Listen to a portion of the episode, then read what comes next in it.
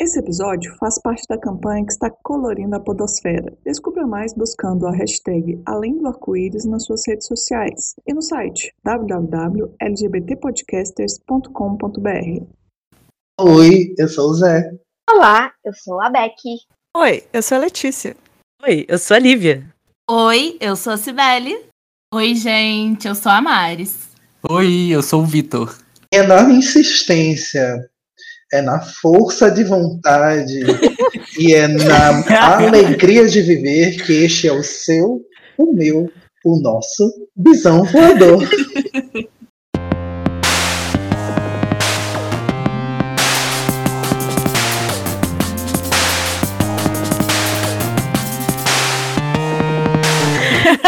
Uhul! Esse episódio vai sair sim. Vai. Uhul! Sobrevivente! Persistente, ninguém derruba a nossa comunidade. Uh! Mas é guerreira. Ai, meu Deus, é sobre isso, viu? E, gente, mais uma vez estamos aqui na 14 tentativa de gravar este episódio, que faz parte do nosso especial da Parada do Orgulho na Podosfera. Eu tô até esquecendo qual é o nome do especial, de tantas vezes que eu falei o nome desse especial hoje. Mas tudo bem. Lembrando que esse especial ele também faz parte da campanha hashtag Além do Arco-Íris, que é da rede de podcasts LGBTQIA+. Então sigam a hashtag para conhecer podcasts que estão colorindo a podosfera por aí afora. E é nessa tentativa de colorir a podosfera que também estamos aqui com várias pessoas que produzem conteúdo na internet. Por isso eu vou chamar aqui a pessoa para vocês conhecerem melhor as vozes deles e delas e ficarem felizes com tanta gente bacana conosco aqui na Visão Voadora. Então vamos lá, Lívia, se apresenta, bebê. E aí, pandinhas, tudo bem com vocês? Eu sou a Lívia Alves do canal lá do Pan e a gente vai falar. Nossa, nossa, já puxei vídeo aqui, peraí. É... eu faço vídeos falando sobre comunidade LGBT em vários meios da vida. Eu falo bastante sobre cultura geek otaku e também falo sobre militância LGBT e coisas do gênero. Ah, é, já dando adendo, seguindo as últimas apresentações. Eu sou jornalista formada, meu trabalho de conclusão de curso foi sobre a história da, de, da comunidade LGBT no Brasil. E eu também faço lives e um pequeno podcast trazendo pessoas para falarem sobre suas vivências dentro da comunidade LGBT e dentro do meio artístico, produção de conteúdo no geral. Viu, gente? Pessoas importantes fazem assim. Se dessa vez não for, eu nunca mais consigo falar esse texto. Já anoto. É, já comecei a escrever aqui, fazer uma pauta. E agora, para você que está aí no famoso Lago do Brejo, vem ela, vem ela, a dona, a dona do podcast Sapa Justa. Olá, gente, eu sou Letícia, do, do podcast Sapa Justa, onde eu nem sempre sou. Sa... Não, já esqueci o que, que é. Mas o que ela é, a gente confundiu tudo. Você é maravilhosa, lembre-se disso, continue. O podcast, o podcast onde eu sempre sou sapa, nem sempre sou justa, alguma coisa desse tipo. Perdi meu personagem. Tá, né? Decidir se é sapa, se é justa, sapa justa, nenhum dos dois. Vai. Alguma coisa. Alguma coisa no meio disso aí. O importante é ser, minha gente. O importante é existir. O importante é estar aqui. E agora vamos para a apresentação do Trio Delícia. Ui, parou! eu sou a Cibele. Eu sou a Maris. E eu sou o Vitor. E juntos somos o Berro Podcast. E eu sou a Cibele, eu sou podcaster no Berro Podcast e no Na Terra do Medo. E eu sou youtuber no Sibélia na Terra do Medo. Lá a gente fala sobre terror, sobre coisas sombrias. E no Berro a gente fala sobre cultura e sexualidade. Eu também sou atriz no Coletivo Feminino, que é um grupo só de mulheres de Juiz de Fora, que é a minha cidade. Sou historiadora, sou bissexual e assexual.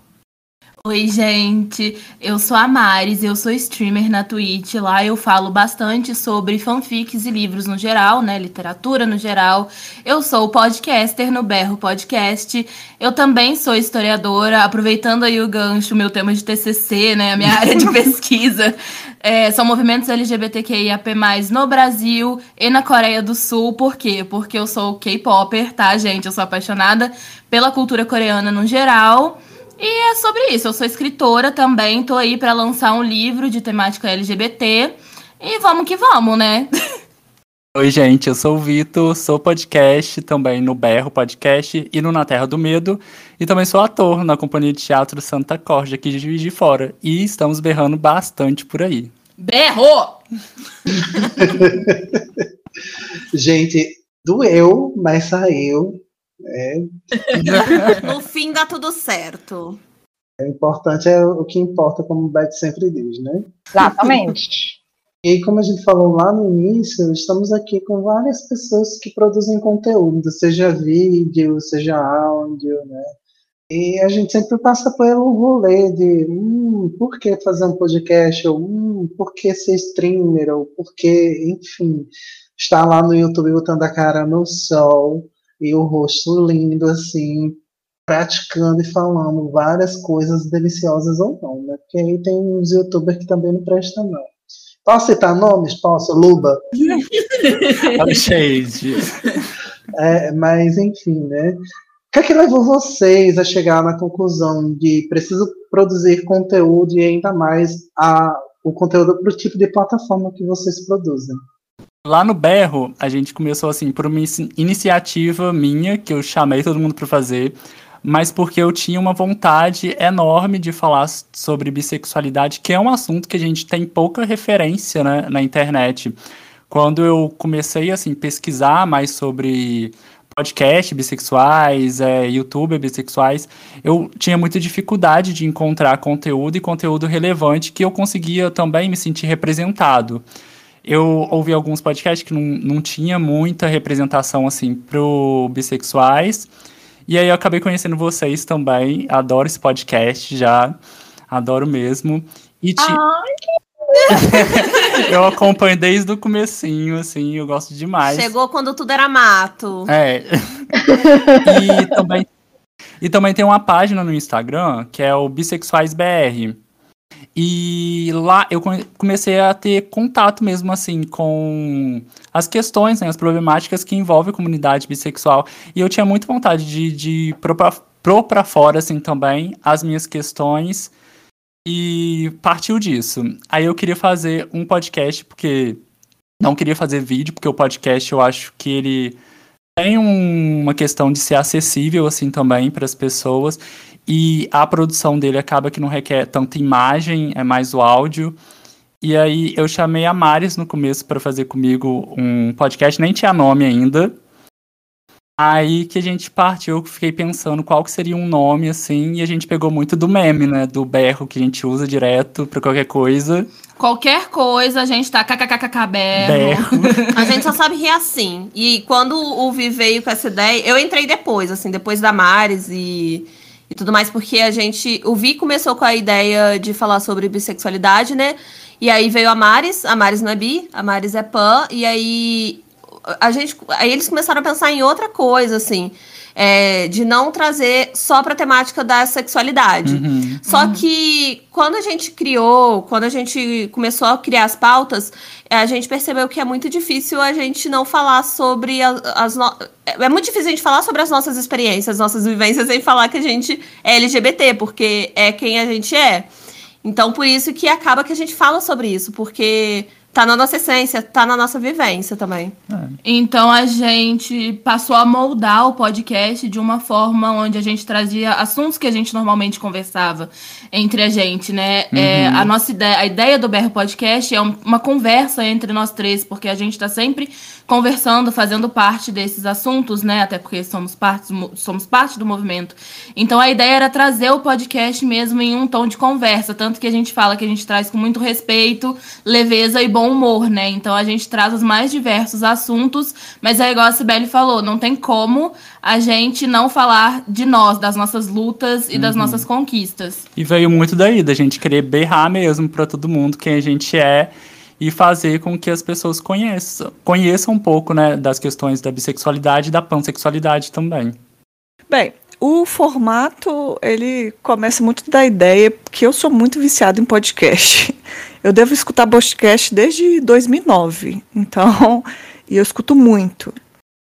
E, e eu pensando no nome Sapa Justa, ele vem realmente da inspiração do, do programa de TV da GNT lá de Saia, do Saia Justa. E eu gostava muito do formato. Eu lembro de ter assistido várias formações. Eu gostava muito da ideia do povo conversando e tal, e pensando temas. E, a- e aí eu peguei e falei, ah, queria fazer isso, mas que fosse quem tivesse liderando a conversa, não lideria, né, mediando a conversa, fosse uma mulher lésbica, né? Eu vejo muitas, muito conteúdo LGBT, a maioria dele é dominado por homens gays, e também tem muito essa coisa de, de ver os homens gays sempre como um entretenimento, né? Às vezes cai num pouco de chacota, que é horrível, mas tem sempre a criatura gay, me diverte. Só que eu queria trazer o, o o protagonismo sobre uma voz de uma mulher lésbica com essas vivências e procurando aprofundar em assuntos, né? Eu sou uma pessoa que, tipo, ah, vamos conversar sobre tal coisas. Aí eu quero aprofundar, quero debater e tal. E eu acho que meus amigos não têm muita paciência para ficar nesse debate eterno. Eu falo, ah, vou ter que fazer um podcast. e foi por aí. E tem sido por aí o, Sapa Justa. Eu amo que o, o convidado do, do episódio passado só virou pra gente e disse: Ah, eu sou tagarela, eu queria falar. Não, totalmente Sensato. É uma mídia para se expressar. É, então, eu comecei meu canal no YouTube por duas situações que elas se interligam, apesar de não serem tão interligadas assim. Eu entrei no curso de jornalismo, né? Eu tava no segundo semestre. Meu, pod- meu podcast, nossa, meu canal, ele tem quase quatro anos, né? E eu tenho muita dificuldade de lidar com câmera. Eu não consigo olhar pra uma câmera porque eu travo. E eu já sabia que eu ia ter que trabalhar com câmera em algum momento. Então eu resolvi fazer um canal no YouTube primeiro pra eu perder essa vergonha. E o motivo das pautas do meu canal, que no começo eram pra falar sobre filmes, cinemas e sobretudo sobre pansexualidade, porque eu sou pansexual, foi porque era muito difícil encontrar conteúdo pan na internet que fosse feito por pessoas pans ou por pessoas que entendessem isso. O único vídeo que eu tinha achado que eu me lembre foi um vídeo do canal das Bi, que era bem antigo, assim, que era uma entrevista que fizeram com uma menina pan. E fora isso, só aparecia vídeos de igrejas, pastores falando sobre o assunto. E aí, tipo, isso começou a me incomodar muito. Eu falei, não, quer saber? Se eu quero fazer um canal, eu vou falar sobre algo que eu preciso falar. Porque eu não vejo, não encontrei ninguém falando sobre isso, sabe? Faltou um lugar de fala ali, digamos assim. E aí eu comecei a falar sobre pansexualidade. A parte do podcast veio muito depois. Eu comecei a fazer lives porque pediram pra eu jogar joguinhos de terror em 2D. E com o tempo eu fui notando que durante essas lives eu começava a ter uns assuntos muito legais com pessoas aleatórias que eu sempre chamava pra ficar conversando comigo, até pra dar uma interação maior com o chat e tudo mais. E aí eu resolvi fazer o PandaCast, que é um podcast sobre qualquer assunto que a gente queira falar, só que sempre com uma pegada de diversidade. Tipo, o último foi sobre The All House, né? Sobre é, sobre desenhos e animações da atualidade que estão abordando mais abertamente a comunidade LGBT. E foi assim que surgiu lado do PAN. Quando a gente fala de vivência LGBT, inclusive, principalmente, foi, foi um ponto que foi colocado aqui por todo mundo. Letícia, quando falou que é muito difícil encontrar conteúdo que não seja de homens gays falando na internet, seja em podcast, seja em, em mídia de vídeo. Isso não é diferente também para quem é pan ou para quem é bissexual, né? Inclusive para quem é trans também isso é uma, uma realidade. Pensando nisso, nessas questões de que, tipo, é como se existisse alguém para nos representar e aí a gente acaba perdendo é, as discussões ou perdendo a falta de se sentir em determinado lugar ou, ou de ser tocado por, pela fala de alguém diretamente, né? Porque se você está buscando um conteúdo de alguém que fale de uma forma positiva sobre ser um, uma mulher lésbica, sobre ser uma pessoa pansexual, sobre ser um, um, uma pessoa bissexual, e não consegue encontrar com tanta facilidade, a gente já pensa em invisibilidade, né? Aí como é que vocês lidam com essa questão de invisibilidade dentro da comunidade? Eu posso levantar mais um ponto para colocar na pergunta, porque eu queria saber a resposta de todas? Com certeza. Como é que vocês lidam também, já que aqui, em sua maioria, com exceção da Letícia, mas ainda assim é uma mulher lésbica, né? Em sua maioria são pessoas fluidas, né? Ou seja, não são gays. É... Como vocês lidam com o hate que vem da comunidade LGBT? Porque, pelo menos no meu canal vem bastante. Então, eu queria saber se vocês passam por isso também. Então, sobre essa questão da invisibilidade, eu, como mulher pansexual, é, eu sofro bastante com essa invisibilidade. Inclusive, é, eu já ouvi falarem que a minha sexualidade não existe. Falaram diretamente comigo que a minha sexualidade ela não existe. É, no caso, a pessoa chegou com fontes acadêmicas querendo me provar que a minha sexualidade não existe, sabe? Esse é um momento muito marcante para mim, porque tava num bar, sabe? Era uma conversa de bar e afins. E estavam falando que eu não existo na minha própria cara. Eu fiquei, assim, muito chateada. Isso foi uma coisa que me deixou na defensiva por um longo tempo, né? A questão do hate, por exemplo, é Existem muita. Não tem como a gente falar que não existem essas brigas entre bis e pans, né? Que infelizmente elas acabam sendo muito constantes. O que eu, assim, eu particularmente não curto. Eu acho que a gente tinha que focar na semelhança, sabe? Ao invés de ficar focando nessas questões, tipo assim, ah, por que, que bi e pan é diferente? E aí levantam outras questões. Mas enfim. É, eu acabo recebendo, já recebi, não é com frequência, e aí eu acho que nesse quesito eu sou privilegiada, mas eu já recebi hates de forma é, passivo-agressiva, digamos assim, sabe? No sentido de que, primeiro, que essa foi totalmente agressiva, né? De falar que a minha sexualidade não existe. E, em segundo lugar, de falar por que, de ficar me questionando por que, que eu sou pan e não sou bi, sabe? É aquela coisa assim de não respeitar a identificação alheia. Então, no meu caso, eu tenho essa, eu tenho essas duas, esses dois casos aqui que eu tô falando, porque é como a porque é como lá do Pan tava falando, né? Tem a questão de que achar conteúdo pansexual feito por pessoas pansexuais é uma coisa muito difícil pra gente, sabe? É muito difícil de achar. E isso quando não são conteúdos completamente panfóbicos, né, de alguma forma. Então, é, é isso, assim. Eu acho que dá para resolver o problema dos pan se a gente combinasse de todo mundo se pegar. Mas é. aqui a ideia, tá? quando? tá? Inclusive, para adicionar nessa questão de se pegar, tem um vídeo, para quem não conhece, o maravilhoso, maravilhoso Dante Olivier, que ele fez um, uma reprodução de um bissexual brigando com um pansexual. E aí, no final, os dois olham assim para o outro. Então, você tipo, sua sexualidade é fluida, aham, uhum. aí um olha pra outro, então vamos se beijar, e tipo, acaba se beijando, assim. Acho sensacional. Outro dia, dia desses mesmo eu tava vendo é, o pessoal falando como as pessoas acham que bissexuais e pansexuais são no mesmo lugar. Aí eram duas pessoas brigando. Aí logo embaixo tava assim, como eles realmente são, são duas pessoas se pegando, sabe? é sobre isso. A gente resolve tudo no amor, eu acho válido. Eu acho que o povo peca muito também nessa nesse rolê de tipo assim, é, eu saí de uma norma, né, que tá dentro da sociedade, então tô tentando me encaixar. Ah, se eu sair e me encaixei, eu quero encaixar todo mundo, como se fosse pecinhas de Lego, né? E se, se, se não consegue encaixar, aí fica frustrado, aí fica nervoso, e aí acaba repetindo o que a sociedade faz com ele mesmo, sabe? Eu não acho. Uhum. Isso é bem interessante, porque isso também pega não só com sexualidade, mas com identidade de gênero, né?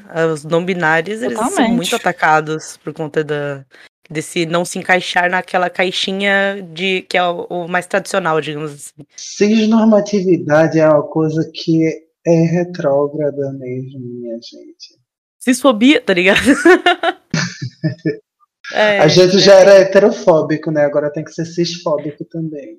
Eu, eu, sou muito incomodada com essa relação da comunidade LGBT com do, da comunidade G, né, principalmente, com as outras sexualidades, porque a gente desde o começo levanta a, a bandeira da diversidade, mas quando vem alguma coisa diversa, começa a vir aquele hate todo aleatório entre a gente, quando a gente devia estar, na verdade, se unindo para que qualquer pessoa pudesse ter aquela autonomia de falar, eu sou isso, ou então eu não me identifico com nenhuma, nenhuma dessas coisas, nenhuma dessas sexualidades ou identidade de gênero, e tá tudo bem, né? É tipo, você tá oferecendo um abraço e quando a pessoa vem precisar do abraço, vai e ataca ela. O homem cis, branco, hétero.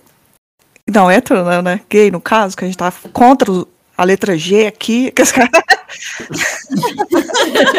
hétero a gente sabe que faz merda, né? A gente já, a gente já tá acostumado com hétero sendo filho da puta. Mas a comunidade LGBT é a pior parte, né? Porque era pra ser união. É, como diz o povo aí, onde há gay a caos, mas. Mentira. onde tem gay tem sossego.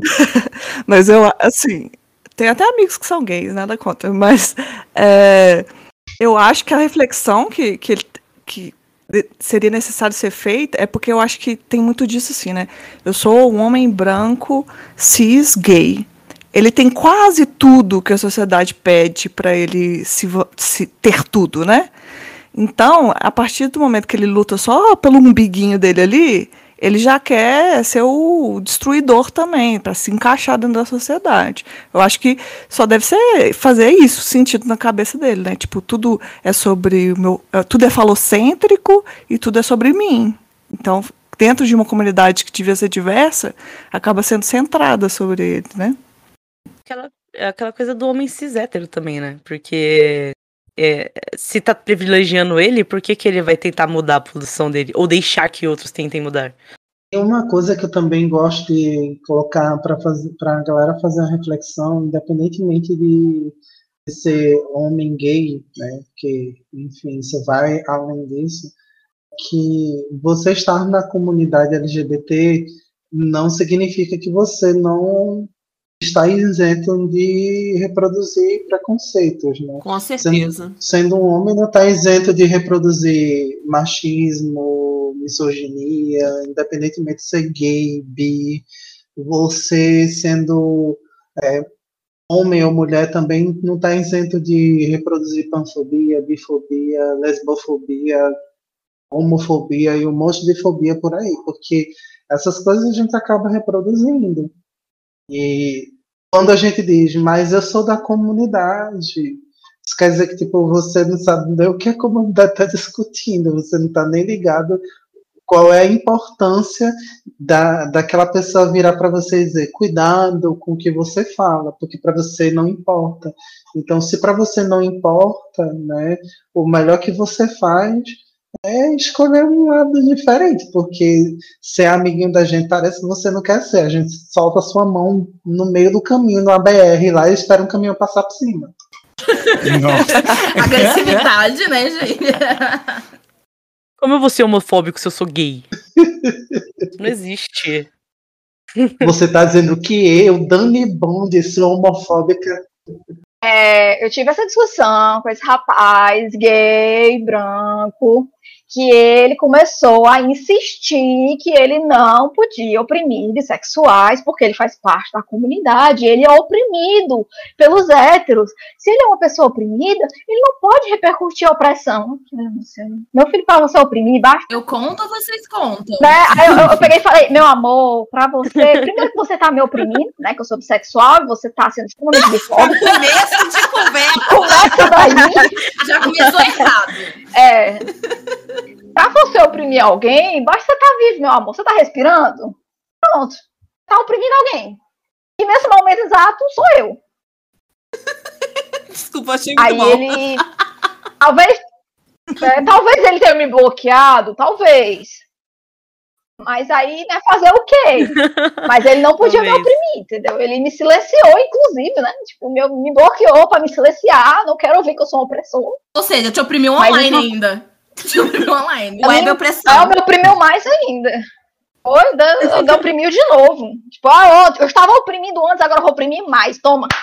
Ai, a pesso- as pessoas não aceitam que, tipo, as- elas podem errar, sabe? E se errar, é, é aprendizado, sabe? Tipo, não, não vou fazer mais.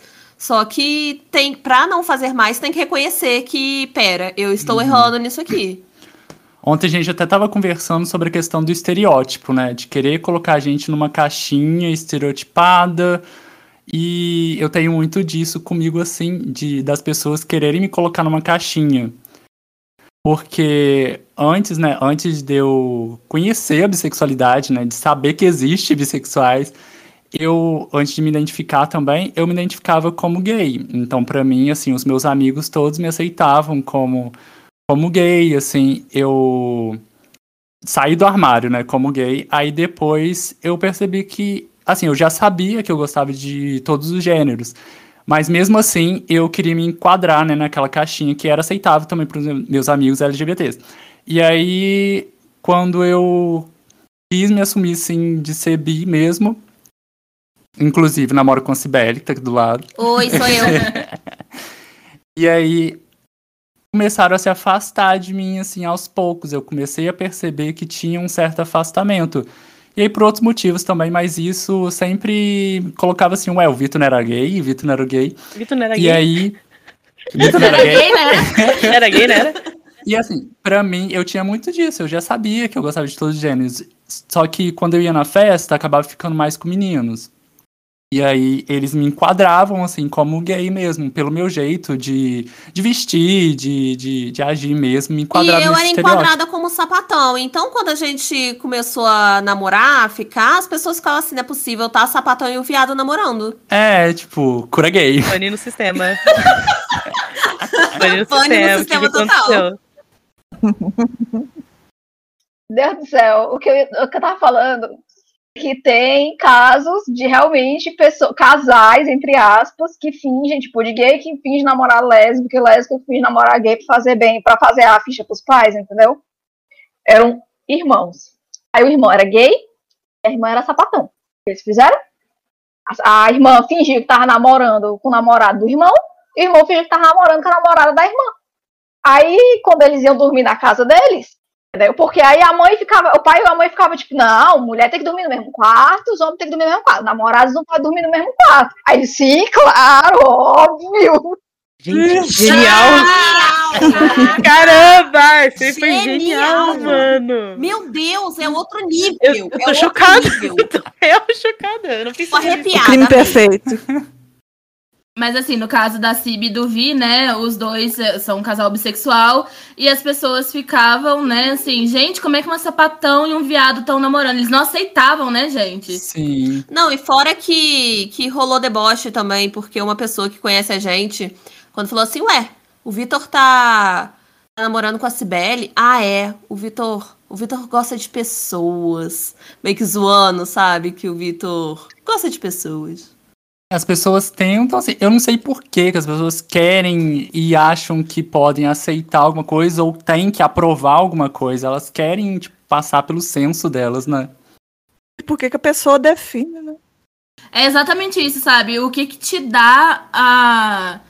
Sei lá, o que que te dá o, o jus de você definir se a sexualidade de alguém ela existe ou não, ou se a identidade de gênero da pessoa é, é, sabe?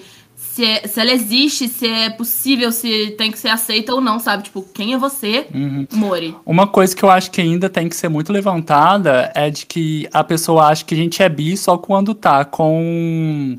Por exemplo, eu, se eu tiver com um homem, e aí vão achar que eu sou gay.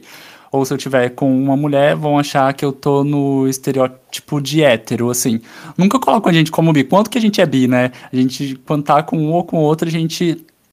Eles encaixam a gente nessas caixinhas, igual comigo com a Cibele. Muita gente acha assim, ah, é um casal hétero. A gente sempre levanta a bandeira e fala, não, não tem como a gente ser um casal hétero. Não temos vivência hétero, não tenho, nunca tive vivência hétero. Não tem nenhum hétero aqui na nossa relação. E aí, Pelo amor de Deus, hétero não. longe de ser hétero. E é isso, sabe? A gente tem que sempre ficar reforçando para as pessoas, não, eu sou bi, e até explicar, porque muita gente nem conhece o que é bi, o que que é ser bi, né? Hoje em dia, assim, as pessoas não pesquisam, não têm interesse. E muita gente da própria comunidade acaba pagando a nossa existência. Como diria o poema de Linda Quebrada, eu chupo cu, chupo buceta. É sobre isso. É sobre isso. É sobre gente. isso. Eu já dei um bug, um pane no sistema aí dessa galera, porque eu não sou monogâmica. Esqueci de mencionar esse fato. É, eu já namorei com um cara e com uma menina ao mesmo tempo, né? E aí, quando a gente saía na rua, causava um certo impacto, né? Tipo, mas você não era lésbica? Aí eu, não. E, tipo, o tempo todo vinha a gente tentando taxar, assim, né? Tipo, a menina, ela era bissexual e, e o cara era hétero. Sim, sim. eles, eles ainda estão na lista, tá ligado? Mas, enfim, é... Por conta da, da, da, de eu ser pan, ela bi e ele hétero, causava muita confusão. Ninguém conseguia aceitar o fato de que a gente tava numa relação, sabe? Não só por ser. Por ter ali dois tipos de relações, de acordo com eles, né? Porque pra mim é uma relação só. É tipo, dois tipos de relações diferentes, mas também porque era uma- um casal poligâmico, era um casal com pessoas LGBTs no meio, que tinha um hétero no meio ainda. Isso foi muito confuso, tanto para pessoas, pro, pro ciclo social hétero, quanto pro ciclo LGBT. Esse é o lugar de fala de Beck. Beck, Beck não é monogâmica? Eu namoro três pessoas. Beck maravilhosa! Eu acho engraçado esse, esse relato seu, é que, por exemplo, tanto o lado hétero quanto o lado LGBT, eles es- escolhem não entender, não se relacionar com você ou com o Vitor, como ele contou, a partir do com quem você se relaciona, né? Então, qual que é a diferença? E falando também, já falei mal de gay, agora vou falar mal de lésbica, né? Tá no seu lugar de fala, amiga, vai. É porque eu vejo também, né, muita lésbica com, assim, eu, ve, eu enxergo dessa forma, né? A lésbica sofre re- repressão do machismo, da lesbofobia. Em vez dela olhar para isso e tentar ser uma pessoa mais inclusiva, alguma delas, né, algumas delas, fazem o oposto, começa a oprimir todo mundo. Então, muita lésbica é bifóbica, ah, não vou me relacionar com mulher que se relacionou com homem. E muita, muita mulher lésbica também é transfóbica. Tipo assim, você está reclamando de um lugar de invisibilidade, que se fala muito, querendo apagar a existência de outras letras, de outras pessoas, sabe? Então, fica aqui também o meu. Pelo amor de Deus, lésbicas. É porque eu acho também, e isso, assim, inclui lésbicas, mas eu acho que inclui homens também, é, gays, héteros. Eu acho que tem muito disso de achar que você vai namorar com uma pessoa bi ou uma pessoa pan, e aí você vai ser traído, ou a pessoa vai sentir falta do, de outro gênero, sabe? Eu acho que as pessoas ainda têm muito isso de que o bi e o pan eles precisam estar em ativa o tempo inteiro, pegando vários gêneros, senão vai ficar na falta, vai ficar na seca e Ai, já gente. era. São essas pessoas inseguras. E outra, eu tô. É, um pouco de terapia, né? E outra, eu e o Vitor, a gente tá juntos, sei lá, oito anos. Uhum. Sim, perdi as contas, muito tempo pra contar. então, eu acho, eu acho que a gente já perdeu até a nossa carteirinha de bi, gente, porque fica complicado, sabe? Assim, se eu sair sozinho na rua, as pessoas já me enquadram, tipo, ah, é um gay andando. Aí eu sofro mais desse tipo de preconceito. Se eu sair com a Cibele, aí ah, é um hétero só que é um hétero enrustido, porque na verdade ele é gay, gente. Real, já me perguntaram, tá, gente? Já me perguntaram, já chegaram pra mim perguntando. O Vitor, o Vitor, ele é, ele é bi mesmo? Sabe? Porque já encaixam ele numa caixinha de tipo assim, ah, não, gente, ele não é bi, não, ele é gay, entende? São essa, essa coisa, o Vitor falou, né? Isso é com que ele sofre. Eu sofro, no caso, com a questão de invalidarem minha sexualidade a cada esquina, praticamente. Acho que isso aí volta também no papo de estereótipo, né? Sim, é porque tem isso. Dentro da nossa comunidade, em vez de algumas pessoas buscarem muito mais a união, né, e lutar por uma causa, porque, lógico, mesmo em qualquer comunidade, tem pessoas diferentes, com pensamentos diferentes, e é aquilo que vocês estavam falando, né? Porque a pessoa é LGBT e tem carteirinha para sair falando que não pode atacar ninguém ou que não não pode ser bifóbico, não ah, pode ah, mas ser Mas aquele cara do Twitter, ele não vai fazer nada com ninguém, não, porque ele é gay, então ele tá, ele não é bifóbico. Ironia, pelo amor de Deus. É, eu tenho uma curiosidade aqui, assim, eu acredito que todo mundo conhece aquele meme Movan Gay, que inclusive é um dos memes mais perfeitos que a internet já criou na, na vida. E aí é em relação a o momento em que todo mundo se sentiu, ah, tô ok. Não é uma questão mais falar para as pessoas que eu sou lésbica, não é uma questão mais falar que eu sou pan, que eu sou bi, tipo, sair do armário geral. Depois da saída do armário de vocês, né, vocês tiveram mais essa relação com, ah, caguei para você, sou bi, eu sou pan, sou lésbica, e tô nem aí pra sua vida. Eu tive o privilégio de não precisar me assumir, assim. É, eu moro com a minha avó e minha avó ela é muito muito faz de sonsa, sabe? Ela eu, eu namorei algumas meninas antes do Vitor e ela sabia que eu tava namorando com essas meninas, sabe? Porque, porque não tinha como não saber. Mas ela nunca falava nada assim. O meu pai sabia na época e eu falava com ele simplesmente quando eu comecei a namorar com uma menina. Eu falei assim: ah, ele perguntou: ah, a fulana é sua namorada. Eu falei assim: olha, é sim, senhor. E eu, eu acho que eu tive muito esse privilégio de não ter esse momento de sentar com a família e falar assim: olha, gente, sou bissexual, tá? É, foi uma coisa mais natural. Né? Foi né? uma coisa muito mais natural e é isso, assim. E acho que o meu momento Move I'm Gay é, da vida, assim, foi justamente isso. E que teve uma namorada que eu tive que era bastante abusiva, assim, era bem. Bem complicada. E aí eu falei com meu pai uma vez, assim, que eu, eu falei quando eu terminei com ela, a gente terminou no, no dia 7 de setembro. Tá muito específico. Talvez ela saiba que eu tô falando dela. Mas. Se, se você. Mas... Se ficar feio, a gente fala que você lembra por conta da data, né? 7 de setembro, dia da Não, mas é exatamente por causa disso. Mas é exatamente por conta disso. Eu falei com meu pai. É, no dia seguinte, eu falei, ah, eu terminei com a fulana. Aí ele falou assim: olha, independência da Cibele. Finalmente. E, e foi isso, sabe? Porque eu nunca tive essa necessidade. E também quando eu comecei a namorar com o Vitor, ninguém ficou muito assim também. Ué, mas não era sapatão? Não... O que que tá rolando, entendeu? Ah, mas lá em casa ficaram. ah, não. Não, isso é, gente. Na casa do Vitor. O Vitor me levou pra festa de 15 anos da irmã dele sem aviso prévio de que eu era namorada. Todo mundo me olhava, gente. Eu me senti no, no, nossa, uma estrela, porque todo mundo ficou assim, meu Deus, mas o Vitor não era gay, comentando assim baixinho. Fez um desfile ao som de Beyoncé, acho que merecia. Com né? certeza, Crazy in Love. Exatamente. Mas tem essa inconveniência, né, das pessoas, elas chegam assim, é, é inconveniente mesmo. Porque a gente não chega em ninguém fica perguntando assim, eu pelo menos, eu não chego ninguém fico, ai, será que é isso, será que é aquilo? Mas a gente sofre bastante isso das pessoas tenho o pensamento de que todo mundo é pan até que fale o contrário, entendeu? Então eu sempre mantenho assim que a pessoa é fluida antes dela falar para mim que não é. Porque eu não gosto do pensamento de que todo mundo é hétero até que se prove o contrário. Então, é. é dá, Acho que tem que ser assim. A pessoa que for hétero agora, ela que se assuma, né? Seria ela caminho... que se assuma. Mas comigo teve uma questão, assim, de eu, eu entender levantar a bandeira bissexual era um ato político também, né? Porque tem muita gente que pensa assim, ah, não preciso me assumir, não preciso de, de reforçar que eu sou bi, eu sou o que eu sou, não preciso de me rotular.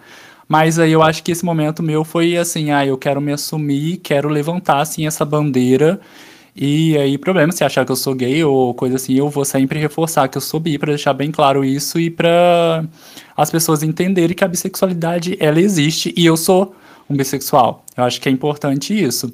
E lá em casa também, é, minha mãe e minha irmã, assim, eu já tinham falado com ela, mas esse ano, foi esse ano que eu virei e falei pro meu pai que eu tinha um certo receio, assim, de falar com ele, da reação dele, só que a reação dele foi linda, que ele falou que tudo bem, que era isso mesmo, que sempre iria me amar, me deu um abraço. Aí a gente chorou, assim, foi lindo, foi aquele momento assim que todo mundo tinha que ter, né? Que infelizmente a nossa comunidade, ela, muita gente não, não pode ter isso, né? Esse esse reconhecimento dos pais e aceitação dos pais, né? E aí eu passei a entender que sim, é importante você também se assumir bi, se assumir pan, né? Porque a gente tem muito assim a questão de gay pensar ou lésbica pensar que ah, se assumir bi é menor do que se assumir é, gay, entendeu? Tem muito essa comparação também, esse comparativo assim, ah, é mais fácil assumir bi, né? É só uma fase, não, não tem tanto preconceito, mas pelo contrário, a gente também sofre muito preconceito, sim. Né? Então eu acho que é esse momento de quando eu reconheci que é importante sim levantar a nossa bandeira. Para mim, eu me entendi como lésbica assim desde os 19 anos, alguma coisa assim. Só que aí eu vivia muito tempo falando, ah, acho que não preciso. Assim, as pessoas que conviviam comigo sabiam que eu era lésbica e tal, mas eu ficava pensando que eu não precisava assumir para minha família, não tinha laços muito próximos familiares, assim, só com meus pais mesmo. E uma coisa mudou para mim, isso deve ter uns quatro anos e tal, é, no carnaval, assim, estava na casa de um amigo depois do carnaval, e aí estava falando sobre coisas e tal, aí eu tava bêbada, né? E falei, ah, sou uma farsa, eu preciso me assumir para minha mãe. E um parênteses, minha mãe não é uma pessoa nem um pouco repressora, minha mãe é super militante, dá uma causa para ela que ela vai abraçar. Só que o meu medo era assim, tipo, e se ela aceitasse todo mundo por fora e me e não me aceitasse, né? Eu tinha esse medo que eu criei na minha cabeça, que tipo, se ela não aceitasse ia ser muito duro para mim, porque ah, como que ela propaga a diversidade tanto com o trabalho dela, com a vida dela, que ela é assistente social e tal. E se ela me aceitasse, eu criei todo esse medo. Aí resolvi me assumir para ela bêbada, porque fiz todo esse drama e aí contei para ela, ela me aceitou, foi tudo bem. Só que a partir do momento que eu, eu assumi para minha mãe, tudo mudou, porque a partir do momento que eu já não ligava para gente que eu já não me importava, ou seja, se algum parente que eu não tinha contato soubesse alguma coisa assim, isso não fazia a mínima diferença para mim, o que devia ser feito antes, porque são pessoas que eu não gosto, porque que eu me importaria. Mas minha vida também, tipo assim, eu entrava num trabalho, eu ficava assim, ai, será que. Não medo de me assumir, mas tipo assim, ah, vou ter que falar que sou lésbica. E eu já tinha pulado, eu já contava assim, ah, minha namorada, sei lá o quê, a pessoa que se vira para entender que, que eu. Não vou chegar e falar, oi, sou lésbica, eu já vou contar a vida. E ela pega, vai no bonde andando, sabe? Então acho que para mim foi esse, essa virada, tipo assim, vou ficar me explicando, não, acompanha a, a história aí. Essa coisa que você falou de ter o, ter o medo dela não te aceitar, é muito aquela coisa que a gente ouve é, pros outros tudo bem, mas você não, aqui em casa não. Acho que rola muito. Pois é, eu, Maris, tive que ouvir isso, né? A minha, a minha história, no caso, é. Eu me entendi primeiramente como bissexual. Eu não conhecia o movimento PAN. Eu tinha por volta de 19 anos. Eu sempre soube, só que eu não me aceitava porque eu venho de uma família religiosa e muito conservadora.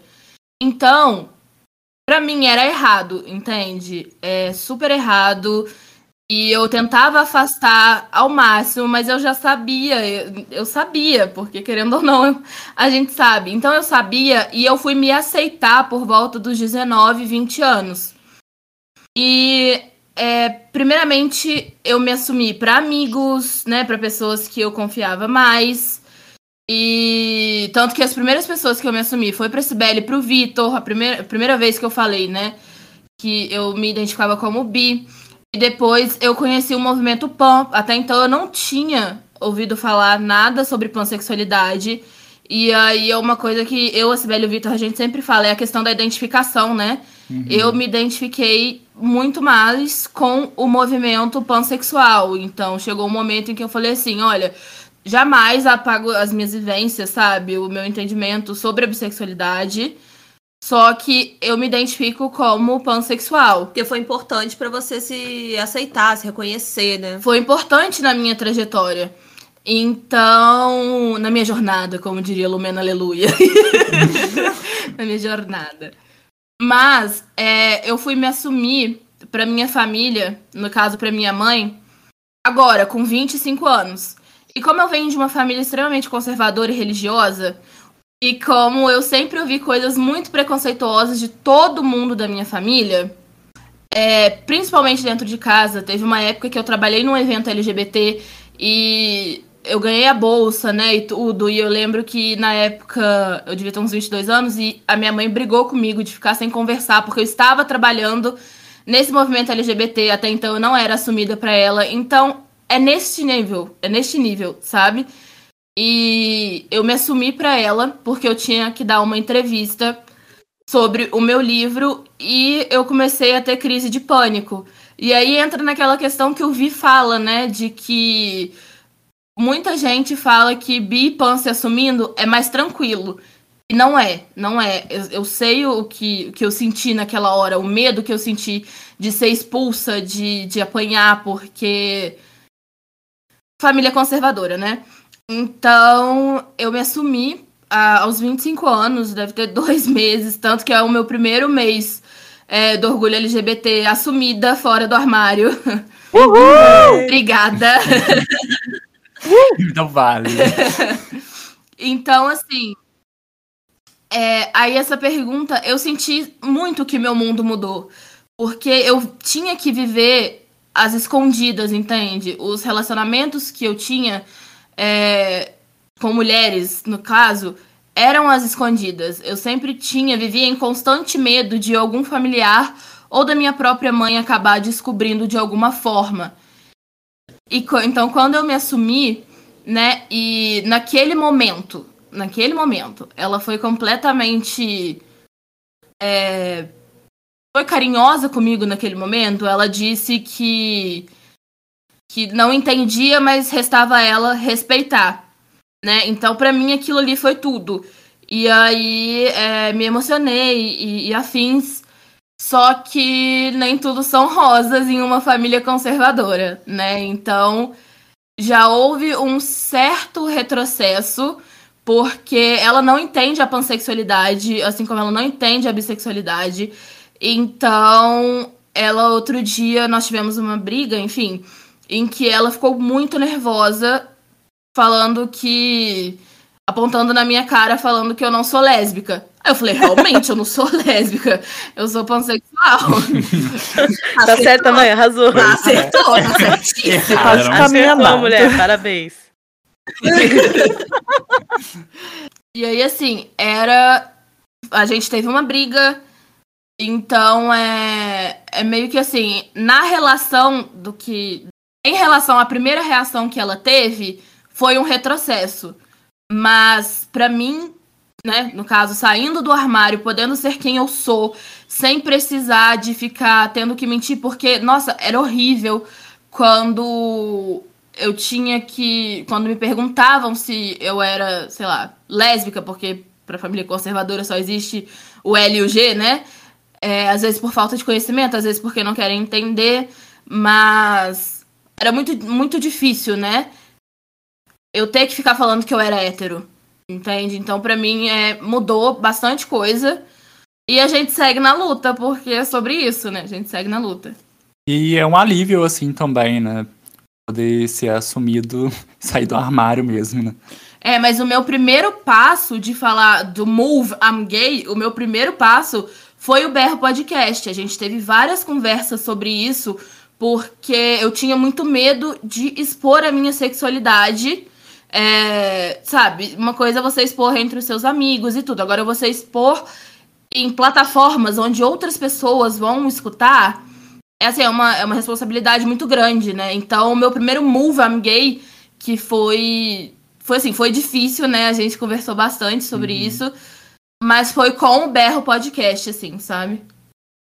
Mas eu vou te dizer, se expor às vezes vale muito a pena, porque a gente não está se expondo só por si mesmo, a gente está se expondo pelas coleguinhas que estão nascendo, pelos adolescentes, Exato. pela galera que está passando por um processo que seja tão nocivo quanto o processo que a gente passou. Inclusive, é, essa questão, esse rolê de tipo, para bi, para quando é mais fácil, não é mais fácil, muito mais pelo motivo de que, na maioria das vezes, bi e pan não sabem nem que são bi e pan, porque já entregam que são lésbicas, que são gays, e aí a gente acaba meio que se adequando ao que o pessoal está dizendo que a gente é. E depois a gente olha assim para o lado e fala, peraí, mas nada mudou, minhas atrações continuam sendo diversas. O que é que eu sou? É, e, e você passa por um processo que pode até ser muito ruim para você, porque, tipo, você começa a se questionar sobre, tá, mas eu me identificava como isso, o que é que eu sou de verdade? Todo mundo ainda continua dizendo que eu sou isso, mas eu não sinto mais que eu sou isso. E aí, onde é que eu vou me enquadrar? Onde é que eu vou me achar? E aí, quando você começa a dizer, não, eu sou bi, não, eu sou pan, só virar para você para dizer o quê? Que mentira, menino. Tá querendo, como eu ouvi recentemente, tá querendo ter passabilidade para quê? Porque bi e pan tem passabilidade. Eu, gente, você não conhece nem o bi nem o pan, né? Vai dizer que bi e pan tem passabilidade. Nossa. Me fala onde tem essa possibilidade aí que eu tô querendo. Eu, eu acho que tem, tem uma outra questão na, na parte de pessoas bi, pan se assumindo, pessoas fluidas no geral, né? É que tanto a religiosidade, as pessoas religiosas, quanto os não religiosos, tipo, no geral, as pessoas que não são fluidas, elas têm um pensamento de que quando a pessoa é fluida é uma questão de perversão, né? Tipo, ela, a gente já é visto como as pessoas que querem pegar todo mundo. A pessoa que não tem não tem rédeas, sabe? Que tipo, praticamente a gente é colocado numa zona a, a gente vai colocar na esquina, vou fazer essa, essa brincadeira aqui com aspas. Né? É, sim, sim, a gente é muito visto como promíscuo. Então, é muito difícil virar para um pai que é conservador e falar, olha, eu gosto de meninos e de meninas, porque ele não vai olhar para você e falar, meu filho é viado, meu filho é sapatão. Porque ele vai falar, mano, meu, minha filha, meu filho é uma puta, né? É o termo que é usado. Tipo, nada contra as putas. Na verdade, vocês são maravilhosas, tá? o trabalho de vocês é ótimo, continuem. Obrigada. muito bom, muito bom. E é, é, é, o tempo todo colocado como pervertidos, né? A gente não tem um minuto de paz. Não importa se você tá num relacionamento sério, num relacionamento aberto, ou se você não tá em relacionamento nenhum. Vai ter alguém falando que ou você vai trair seu namorado, ou você vai é, ficar com todo mundo, já que está num relacionamento aberto que você não, não escolhe, tipo, já viraram para mim, né? Já viraram para mim e falaram coisas do tipo, tipo, ah, você é pai, então quer dizer que você pega todo mundo, né? Então fica comigo. Eu falei, não. Todo mundo menos você. não, primeiro porque você não me atrai, segundo porque você é escroto. Tipo, Hoje não, é, tá? É, sai gente escrota do bueiro quando você é fluido. É incrível isso. Tipo, parece que tem um imã em pessoas fluidas que puxa esse tipo de gente. Outra questão também que eu percebo é a questão de achar que bissexual é binarista. E as pessoas ficam chocadas. Ah, então não é só menino e menina? Não. Sabe, as pessoas ficam em choque quando a gente fala isso na comunidade LGBT, né? Ai, gente, eu poderia ficar aqui horas e horas ouvindo vocês conversando e conversando também com vocês, porque o papo é muito gostoso mesmo, pois somos todas faladeiras. Inclusive, vamos tricotar mais juntas. É, é, para a gente já começar a encaminhar para o final, qual dica vocês, como produtores de conteúdo, dão para as pessoas que querem iniciar um trabalho com qualquer tipo de, de, mídia, seja com vídeo, seja com áudio, seja com imagem também, porque todo mundo no final das contas tem que produzir alguma coisa, porque ele infeliz do Instagram que não está entregando mais nossas métricas direitinho, a gente está perdendo engajamento e fica assim, que filha da puta. E olha, e olha que é mês do orgulho, né? Imagina se não fosse. Vai e faz. Eu acho que é isso. Vai e faz. Não tem muito o que falar. Não, é, o seu conteúdo ele não vai ser bom no começo. Eu adoro essa frase que foi. Eu entrevistei um, um rapaz que ele é bi também. E ele comentou sobre isso. Eu acho totalmente válido. Que o seu conteúdo não vai ficar bom no começo. Você não sabe editar, você não sabe gravar vídeo, você não sabe pos posicionar câmera, você não sabe como qual aplicativo certo para usar. Tu não é formado em produção. Mas se você não começar agora, você nunca vai ficar bom e você nunca vai alcançar as pessoas que precisam te ouvir. E tem que lembrar disso, as pessoas precisam te ouvir. Principalmente se você é uma pessoa LGBT.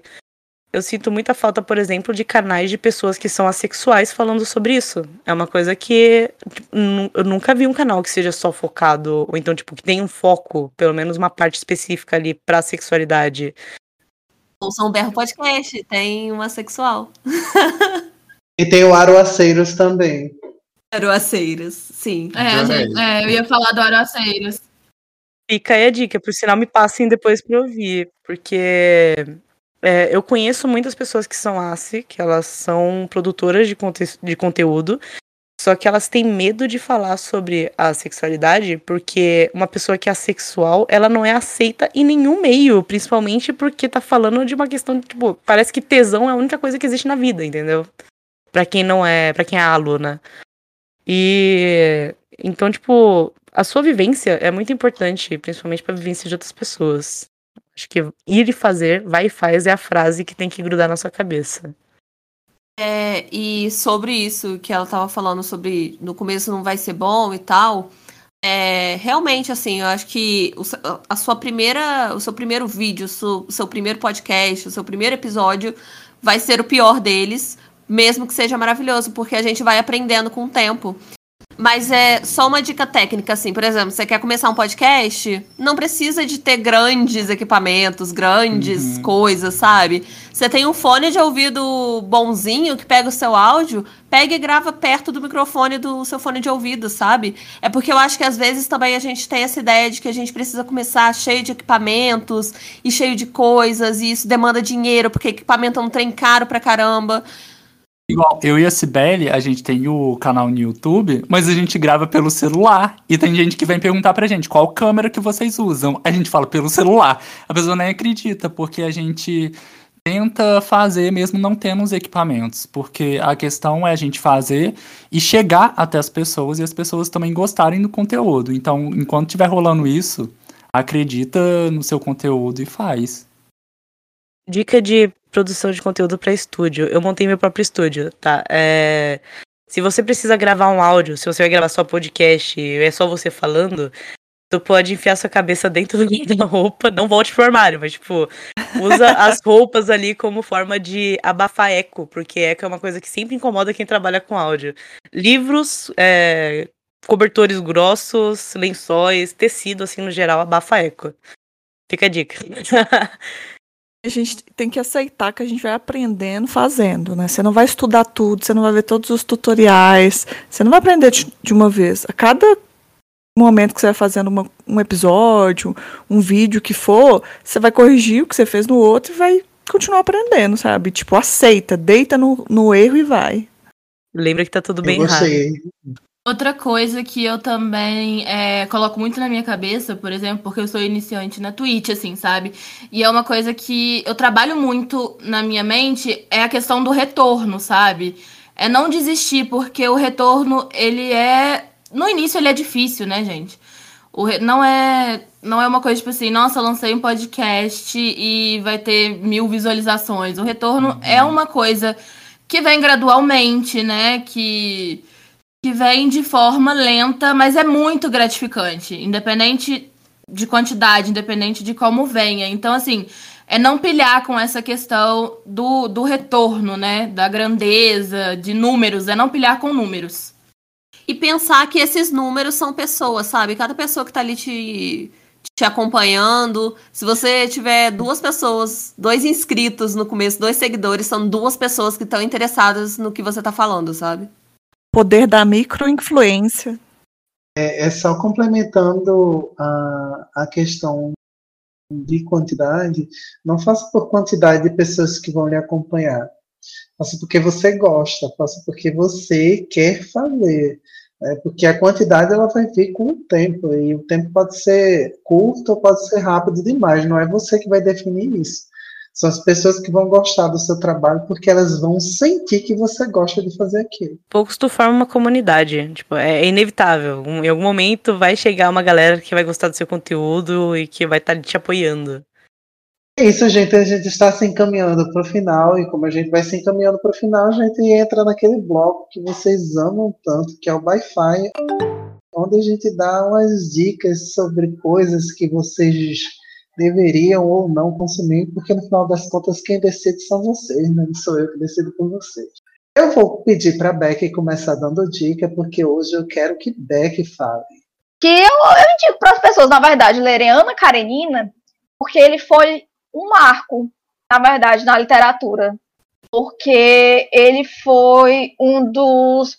O, o, o, né, o Dostoiévski foi um dos primeiros autores. Não, o Tolstói. É do Tolstói esse livro. Enfim, o Tolstói. É, ele foi um dos primeiros autores a fazerem essa coisa do. Eu vou começar a entrar muito na área de letras aqui da linguística se eu for explicar o que diabos o cara fez de inovador. Então, só leio Ana Karenina, ele fala muito sobre a natureza humana.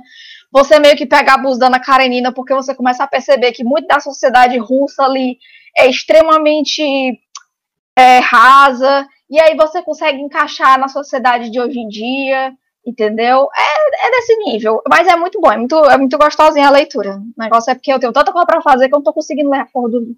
Pois agora eu vou pedir pra Cibele dar uma dica. Bem, com licença, com licença, vou dar a minha dica. É, eu resolvi indicar uma cantora aqui de Juiz de Fora, que ela já é conhecida, ela é bastante conhecida, que é MC Chuchu, que ela é maravilhosa, ela é cantora de funk e fica aí a minha, minha indicação. Representatividade é, importa, é tudo de bom. E é essa a minha indicação. Ouçam MC Chuchu. MC Chuchu, não sei nem falar. bom dia. Lívia. Ai, meu, foi complexo. Eu conheço muita gente que tem trabalho ótimo. Mas até para trazer um pouquinho de representatividade pan e um tipo de conteúdo que é, é novo nesse meio, é, eu indico o livro O Mínimo para Se Amar, do Vigor Rodrigues, que ele conta a história de um pai pansexual, que ele adotou duas crianças, e ele vai contando como é que foi a história dele, a história dele se aceitar como pan, da história dele de lidar com a homofobia, das pessoas que passaram pela vida dele. Eu acho um livro sensacional, chorei horrores. Vigor, você é maravilhoso. Ai, já tô doido pra ler. Letícia. É, eu queria indicar a revista Lesbi, que é uma revista para mulheres que se relacionam com mulheres. É, já teve duas edições. Você escreve lá no site, acho que no Instagram também tem. Você recebe em casa um, exemplar físico, tal qual os antigos faziam, a leitura. E é uma revista muito legal. é uma revista muito legal. Estou esperando elas falarem que, quanto vai ter a terceira edição. E é de graça uma leitura boa de graça. Vamos lá conferir. Vitor, tua vez. Ai, eu vou indicar uma cantora que eu tô escutando bastante ultimamente. Inclusive, a gente entrevistou ela ontem no, no Berro, vai sair episódio com ela, que é a Laura Conceição. Ela fala muito de cultura hip hop, ela é uma cantora poeta, na verdade, assim. E eu vou indicar um álbum dela, que tem no Spotify, tá aí pra vocês escutarem, que é Tempos Efêmeros. Gente, só tem música assim, babado. Vai lá, escuta, que vai dar bom. Amo que amo, Maris. Bom, gente, eu vou indicar uma autora pansexual que ela traz representatividade pan na, num livro dela chamado Só Mais Um Capítulo. É a Madu Machado. Ela publica pelo Se Liga Editorial. E ela tem vários livros, assim, né? No caso, eu tô trazendo o Só Mais Um Capítulo porque tem representatividade pan. A personagem principal é pan e é um livro escrito por uma mulher pan. Mas ela também é autora do livro Plurais, que fala sobre. É do livro Plurais, que fala sobre diversos. São, é uma antologia com diversas histórias de pessoas com deficiência. É, ela, sim, ela é maravilhosa. Ela também escreveu um conto para o livro, para a antologia Gordes, porque que é uma história onde traz somente representatividade gorda, né? Não somente, mas assim, foca na representatividade de pessoas gordas. Então a minha, indi a minha indicação é a Madu Machado. Inclusive, a Se Liga Editorial, que é de Tati Machado, que também é pansexual. Sim, adoro Se Liga Editorial, amo demais os livros de lá. É tudo. Inclusive, estou esperando chegar o clichês em rosa, roxo e azul, que vai ser a minha dica de hoje, porque a Se Liga Editorial reabriu a venda. Então, vamos lá, dar forcinha para Maria. Maria, que é amiga da gente, está sempre ajudando a gente aqui a divulgar o podcast, a divulgar quando a gente acha algum conto, alguma coisa, ou a gente mesmo escreve lá no Cadê LGBT. Sigam também o Cadê LGBT, minha gente, porque é um lugar onde tem muita divulgação de livros, contos, escrito por pessoas LGBTs, tem representatividade LGBT, e é sobre isso a gente consumir só as coisas que a gente faz, só as coisas que a gente quer. Anyway. Então, como a gente está chegando no final do episódio, para fazer as pessoas saberem exatamente onde encontrar vocês, vamos dar aquele jabazinho gostoso para saber onde encontrar o podcast, o canal, o perfil pessoal de vocês, o que, que vocês quiserem entregar aí. Vamos lá, começando com Letícia. É, para encontrar o Sapa Justa em todas as plataformas, é Sapa Justa mesmo. No Instagram é arroba Sapajusta. E meu perfil pessoal é Let's da Mata. E também sou designer. Se alguém precisar de alguma coisa, preciso de jobs. Mandar jobs é importante. Vamos, Lívia, a tua vez. É, primeiramente, fora Bolsonaro. importante, importante deixar isso aqui enfatizado, né? Não gostamos do Bozo. É, você me encontra em qualquer rede social como Lado Pan, você, tanto no, na Twitch, quanto no YouTube, quanto no Instagram, quanto no Twitter. E assim, eu tenho dois perfis para cada uma dessas redes sociais, menos pro YouTube. Se você é otaku, curte uns conteúdos LGBTs, Yuri, Aoi, gosta de uns bate-papos voltados para esse assunto e também quer saber um pouquinho mais sobre representatividade pan, cola no meu canal do YouTube, que é o meu foco, né, onde eu mais faço conteúdo, que você vai encontrar ali um lugar com muito carinho, vários pandinhas e muitos abraços para você. Oh, que fofa, meu Deus. Mas é carinhoso, mas é carinhoso com seguidores, é bonitinho. Meninos, meninas, não se matem, se divulguem. Então, gente, quem quiser conhecer mais sobre o Berro, a gente está em todas as plataformas de áudio por aí, né? É, nosso Instagram e Twitter é berropod. E eu, no caso, eu sou a Maris. Então as minhas redes sociais são todas Y, underline, underline, Maris. Sim, dois underlines. Vocês podem me achar no Twitter, no Instagram, na Twitch, sempre com esse mesmo nick. Eu sou a Cibele. Tô me apresentando de novo, como se vocês não me conhecessem. Chegando agora. Né? Chegando agora, meninas. E meninos também, tudo bom? É, vocês podem me encontrar no Instagram e no Twitter como Cibele Fala. E no YouTube tem o meu canal Sibeli na Terra do Medo, caso vocês queiram conhecer. E, e é, são essas, são essas as minhas redes. Ah, eu tô aí na internet como eu, Vitor Sobral, gente. Só jogar que vocês acham. E tô no berro aí, que berro pode. Ai, manda job, gente. Já Não, que tocaram no assunto. Que, né? Ah, se vocês tiverem jobs de jornalismo também para mim, eu tô Jornalismo valendo, também tá? para mim, eu quero. ó, job de arquivo, professora de história, Ai, ó. Mas é importante mandar job não só no mês do orgulho, todo ano, tá? Isso aí. Boleta todo mês. Coloque comida no prato de um LGBT. E é isso, gente. Vamos ficando por aqui. Vocês sabem que o Visão Podcast está todas as redes sociais como arroba Visão Podcast. Twitter, Instagram, Twitch, mesmo que a gente nunca tenha usado Twitch, mas a gente tá lá na Twitch. Uma página do Facebook que é mais malta que qualquer coisa, tá lá no Facebook, como arroba Visão Podcast. Então, vocês acham a gente literalmente qualquer buraco que vocês estiverem na internet como Visão Podcast.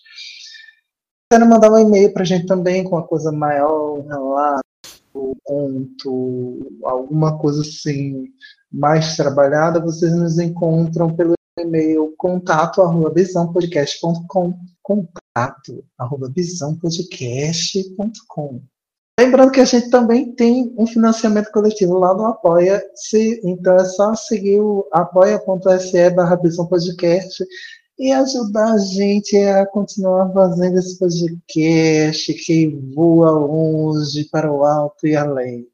Vemos na próxima semana. E como diria a Xuxa, beijinho, beijinho, tchau, tchau. Ah, gente, beijos.